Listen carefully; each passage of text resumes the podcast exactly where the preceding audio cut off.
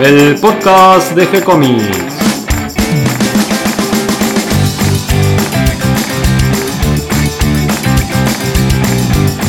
Muy bienvenidos a un nuevo episodio de G-Comics, el podcast donde hablamos de todas las técnicas necesarias para realizar un cómic, cómo dibujar un manga y todo el conocimiento requerido para dibujar esa historieta que tenemos dando vuelta en la cabeza. Mi nombre es Gonzalo García y mi intención, y la de todos los que hacemos G-Comics, es colaborar con aquellos que estén interesados en avanzar, en progresar, en mejorar en su formación como dibujante de cómics. Hoy les presentamos un nuevo episodio de Mate con Superhéroes, donde entre mate y mate vamos recorriendo la historia de los héroes y villanos del cómic americano, sus creadores y las consecuencias en nuestras tierras pampeanas. Todo gracias a nuestro sabio de las tierras paralelas y realidades alternativas, Nicolás Urich. ¿Cómo estás, Nico? Muy bien, Gon. Todo bien, por suerte. ¿Cómo está el mate? La verdad que está rico. Sí, lo tenemos a punto para comenzar a la grabación de este episodio. Pero, ¿cuál va a ser el tema de hoy? Hoy elegí el tema del sello de DC que en su momento fue muy conocido. Se llamaba el sello Elseworlds, que en castellano sería Otros Mundos. Es como una subsidiaria dentro de DC. Claro. No, no tan subsidiaria como es Vértigo o como fue en su momento Wildstorm, porque seguía siendo DC y los personajes seguían siendo de DC, pero no estaba atada a ninguna continuidad ni a ningún, a ningún movimiento editorial de la DC. O sea, no tenían nada que ver, estaba totalmente separado. Antes de que vayamos al tema que nos reúne hoy, contame, ¿cómo va el vigía? El vigía va dentro de todo va bien, más allá de, de esas cosas justas que tengo con el tiempo, pero va bien. El otro día cuando terminé la página 12, la junté con el resto de la página y dije, 12 páginas, la verdad que un pilón y, y va a seguir aumentando el, pilón, así que yo muy contento de dibujarla, de, de ponerla en línea también, gracias a ustedes, así que va. Qué importante que es la continuidad y tener una frecuencia, la obligación de aunque sea sacar una página por semana, eso hace magia, ¿no? Sí, Cuando sí. te vas dando cuenta, la historia va a una velocidad que uno no se espera y a priori no parece algo imposible dibujar una página por semana. ¿Sabes que no? Yo pensaba que era complicado, pero ahora pienso que no, porque digo, no, tiene que, sa- tiene que salir, o sea, tengo tantos días para hacerle, bueno, la tengo que hacer, dormiré menos,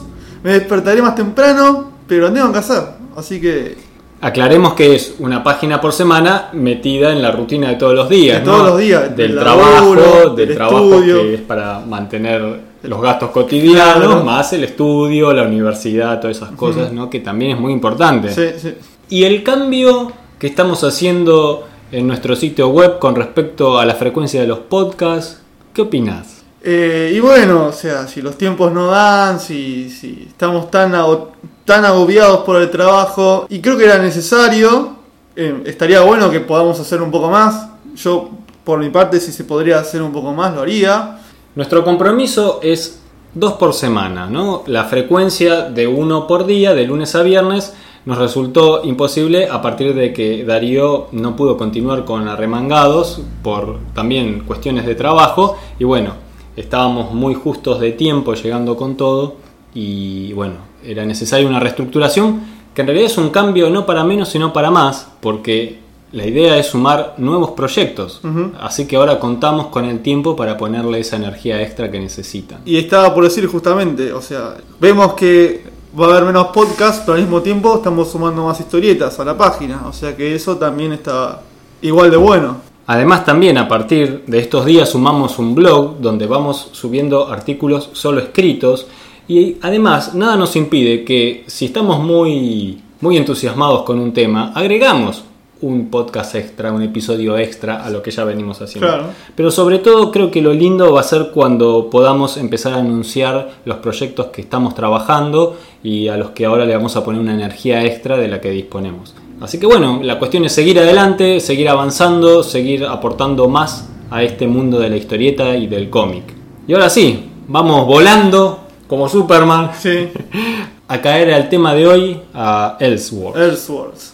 Se vino de la- a la cabeza Elseworlds porque DC anunció hace un par de semanas un nuevo sello bastante parecido a lo que fue Elseworlds que se llama Black Label o sería sello negro o etiqueta negra Ah, en la como que el whisky. Claro como el whisky Black Label justamente Y bueno, la, idea de Black Label es darle la libertad a los guionistas o a los dibujantes de hacer su versión de un personaje clásico ya establecido, hacer su versión. Por ejemplo, ¿no? La primera obra, obra anunciada que saldrá este año es la Superman Año 1, escrita por Frank Miller, el eterno Frank Miller que ha cosechado varias derrotas, aunque lo queremos todavía, junto con John Romita Jr., o sea que tiene algo de atractivo la historia, el dibujo, ya vi un par de, la primera página la vi, estaba buena, Eh, y es, va a ser su visión de Superman de Frank Miller, a la cual los fanáticos de Superman no la queremos tanto, porque justamente en, la- en su obra máxima, que es Dark Knight Returns, el Caballero Negro regresa, la de Batman, Superman no sale muy bien parado en esa historia, eh, así que vamos a ver cómo lo representa. Y además se anunciaron otras historias de otros autores, eh, así que me parece una movida interesante, vamos a ver qué sale, yo creo que tengo fe. Y bueno, eso me, vino a recordar el sello Elseworlds, Otros Mundos, que es una, movi- una movida que DC podría decirse que la inicia justamente con el Dark Knight de Frank Miller, aunque no, no tenía ni, ni siquiera pensado eh, lanzar ese sello, pero la idea era justamente una versión nueva de un guionista en particular, o sea, era la versión de Frank Miller de Batman. Después de, ese clásico, DC lanza Batman eh, a luz de gas, Ciudad Gótica a luz de gas, que eh, es un- en un mundo alternativo, Batman está en la Inglaterra de, de fines del siglo XIX, que se enfrenta nada menos que a Jack el Destripador. O sea, Batman contra Jack el Destripador. Esa historia vendió bastante. eh, el hijo está muy bueno, lo hace Mike Mignola, el creador de Hellboy. Es una linda idea. Es una buena idea, no sé si está tan bien ejecutada, pero el dibujo está muy bueno, el traje de Batman está bueno porque obviamente Batman va a tener otro traje. Eh, y bueno, a partir de, de esa historia en particular, de, de meter a un personaje clásico en un mundo totalmente diferente, sale el sello Elseworlds. Eh, y quería comentar las, para mí las historias más, más lindas, más, las mejores. Hay una cantidad de historias, principalmente de Batman. De Batman hay como 40. Está sonando una alarma. Creo que te, que te vienen a buscar, Me Nico. vienen a buscar, espero que no sea la fecha de entrega de vigía. Bien, sigamos con nuestro tema de hoy. Bueno, eh, comentaba, just- las- el sello Elseworlds sacó muchas historias, principalmente de Batman, de Batman hay como 40. No vamos a hablar de todas porque son un montón, pero voy a, voy a comentar las que a mí más me han gustado. Y creo que el- justamente la primera historia que sale con el sello Elseworlds, ya impreso, eh, en el sello Otros Mundos, es Batman Terror Sagrado. Esa historia está muy buena, es justamente, siguen con la premisa de a luz de gas, de meter a Batman en un contexto histórico, imaginario, en una historia. Y bueno, acá es un... Todo es imaginario. Este- Estados Unidos también es imaginario porque Estados Unidos sería un estado eclesiástico, o sea, gobernado por la iglesia, y Bruce Wayne es un cura, que también los padres fueron asesinados, pero Bruce Wayne descubre que los padres fueron asesinados por un complot de la iglesia. Entonces Batman quiere hacer justicia por la muerte y no consigue porque la iglesia controla todo. Entonces como método de venganza, Batman, que es un cura, Bruce Wayne, que es un cura, se disfraza de demonio. Y el paralelismo del traje de murciélago con el traje de demonio es, igual. Entonces Bruce Wayne, Batman sería un demonio, no sería un murciélago. La historia está buenísima, el dibujo también, dibuja Norman Fogel. Eh, y está bueno porque eh, la iglesia controla todo. Y en un momento, alerta de spoilers, la iglesia controla hasta los superhéroes. Eh, por ejemplo, llega un momento de que Batman está en una especie de, de lo que sería un campo concentración de superhéroes. Llega a una, una especie de jaula en donde tienen a un tipo eh, encadenado, todo eh, con su piel tenida de verde. Y cuando lo vemos levantar la cabeza, tiene una S en el pelo, o sea que sería Superman, que está envenenado en Kryptonita, que lo tienen ahí enjaulado. Esa está, esa está muy buena, se la recomiendo a todos que quieren una historia Batman diferente, se la recomiendo. Eh, otra que me gusta muchísimo que se llama La Edad Dorada, que ella está también está el contexto, o sea, no es una historia imaginaria, o sea, podría estar en continuidad en el universo DC, pero la, la historia, el nombre lo dice, se llama La Edad Dorada, que cuenta qué es lo que sucede con los superhéroes de la Edad Dorada después de que termina la guerra.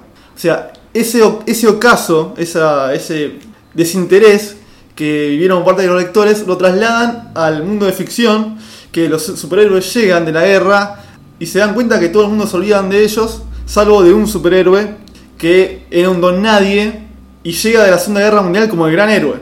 Y, y a partir de ahí el tipo comenzaría una carrera hacia lo que sería una gran presidencia, pero bueno. ¿Quién era? Archie. No, eh, se llama Mr. América, que es un superhéroe de DC, que también, un superhéroe de DC que nadie se acuerda.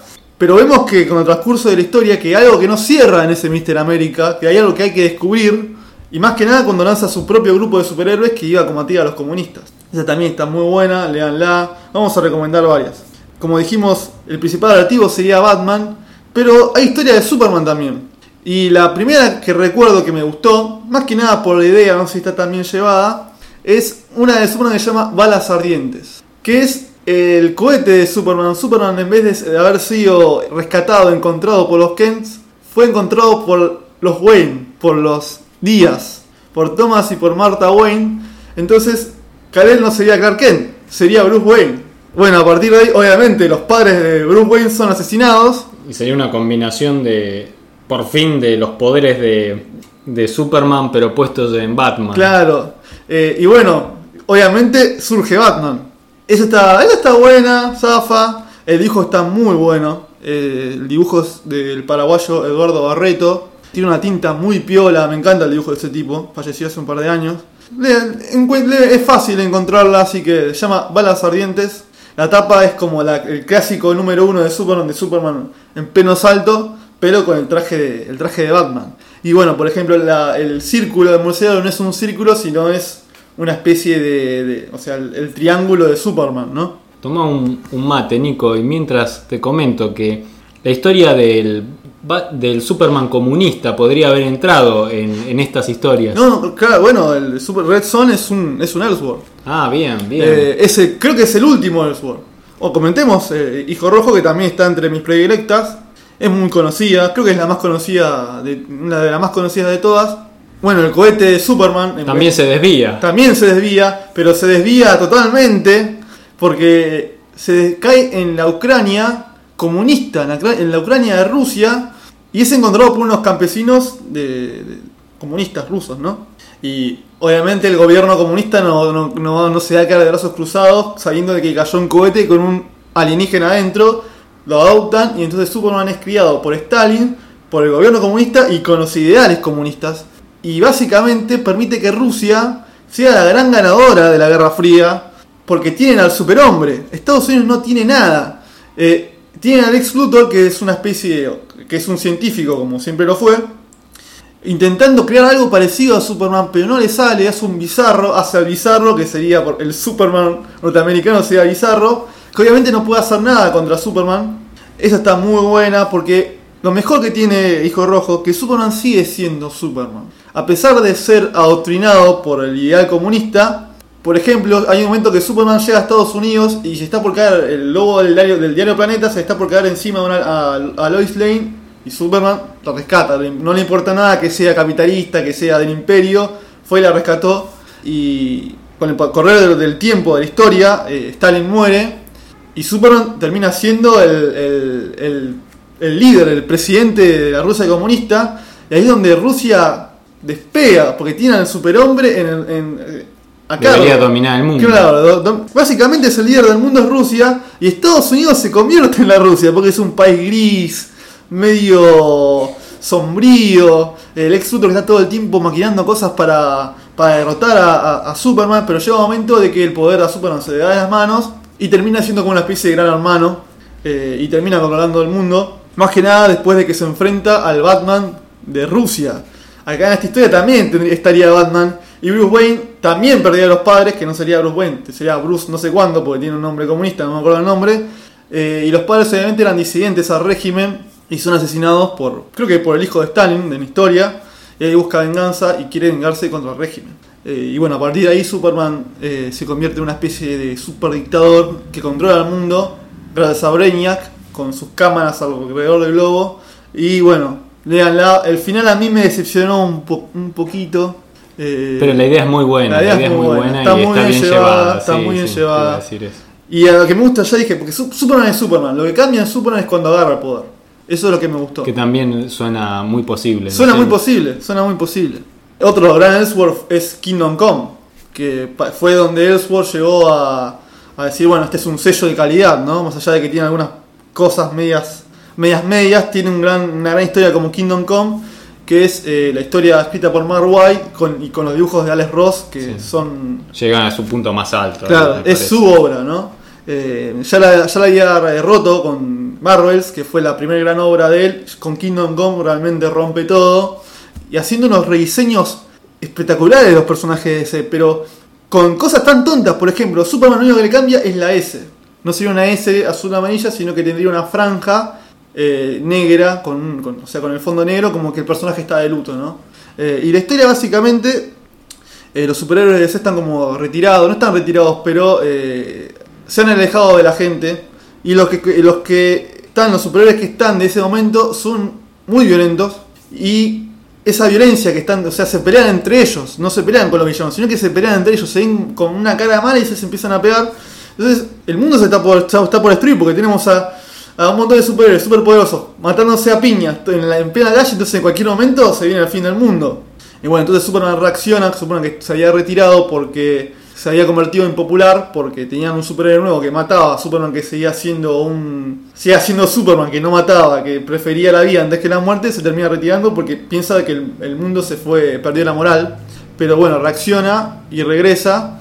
Pero no es que el regreso de Superman le pone fin a la guerra entre superhéroes, sino que la empeora. Está ese, eh, esa visión que tiene el, que, el narrador de la historia, que es un, es un pastor protestante, que se llama Norman Mackay, que tiene visiones del fin del mundo.